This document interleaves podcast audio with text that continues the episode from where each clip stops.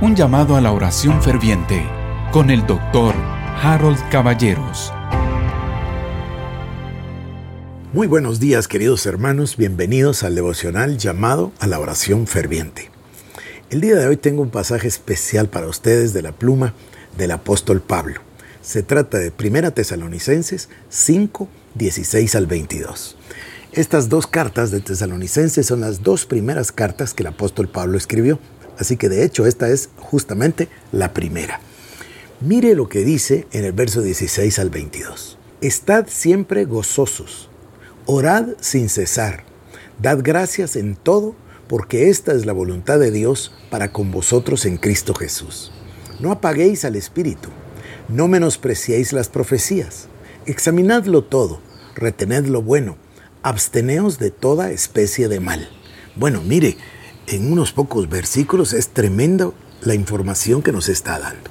En primer lugar, nos llama a estar siempre gozosos. Número dos, orad sin cesar.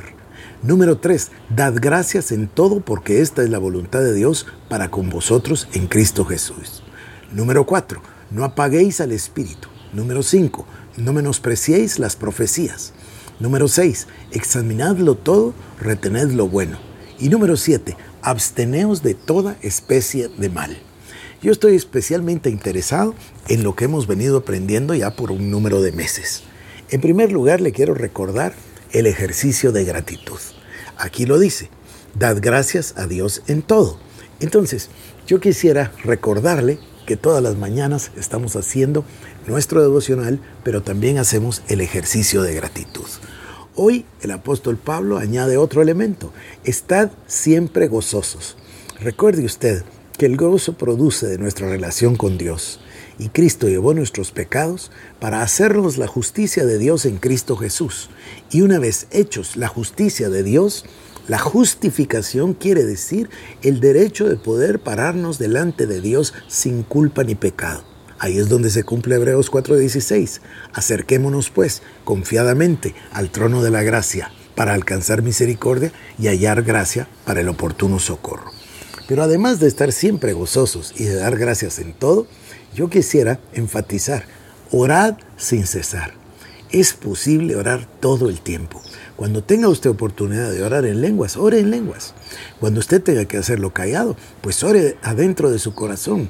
Cuando usted tenga oportunidad de entrar a su lugar de oración, a su cuarto de oración y poder expresarse delante del Señor, hágalo con toda libertad.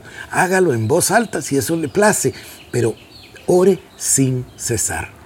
Yo recuerdo una cosa, en este momento me vino a la memoria un testimonio. Fíjese usted que mi papá fue salvo y a partir de que fue salvo, todos los días, sin excepción, oró e intercedió dos horas por mí y por el ministerio de la iglesia de Shaddai. Y cuando yo llegaba a verlo, uno lo escuchaba que estaba él en su estudio y que estaba orando, uno tenía que esperar a que terminaran sus dos horas.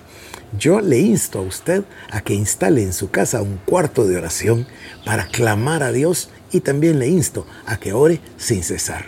Ahora, queridos hermanos, oremos.